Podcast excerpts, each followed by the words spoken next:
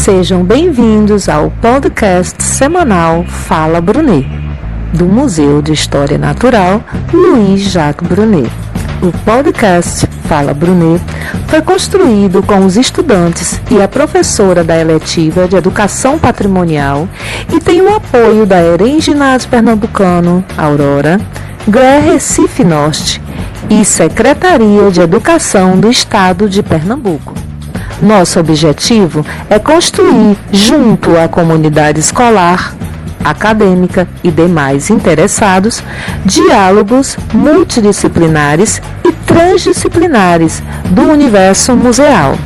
Este programa estará disponível nas plataformas de podcast Breaker, Castbox, Google Podcast, Overcast, Pokercast, Radio Public, Spotify e Deezer e também em nossas redes sociais.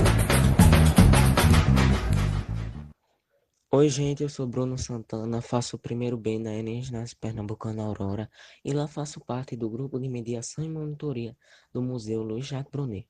Museu este localizado no primeiro andar do Ginásio Pernambucano. E hoje vamos falar do efeito corrosivo devido a alguns materiais colocados nos objetos taxidermizados.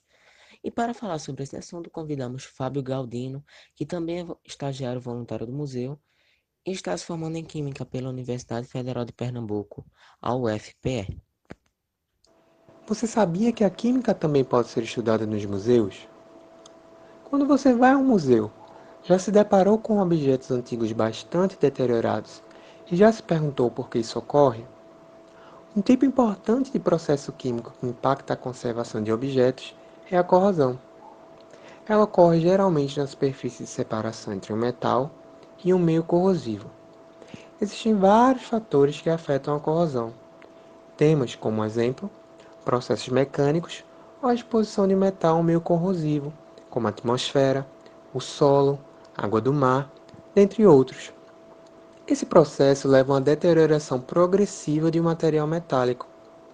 Muitos metais se deterioram naturalmente com o tempo devido à corrosão, muitas vezes pela reação com o oxigênio presente no ar. O ferro, que é um metal, foi bastante utilizado na estrutura de peças presentes em museus. Portanto, a corrosão desse pode comprometer a conservação de objetos musealizados. A corrosão do ferro faz com que ele se torne a ferrugem, que é o óxido de ferro trisidratado, um material poroso e quebradiço. Por isso, é muito importante que esses objetos sejam manuseados com cuidado e que não sejam expostos à umidade, já que a corrosão do ferro ocorre por uma série de reações que requerem a presença do oxigênio e da água.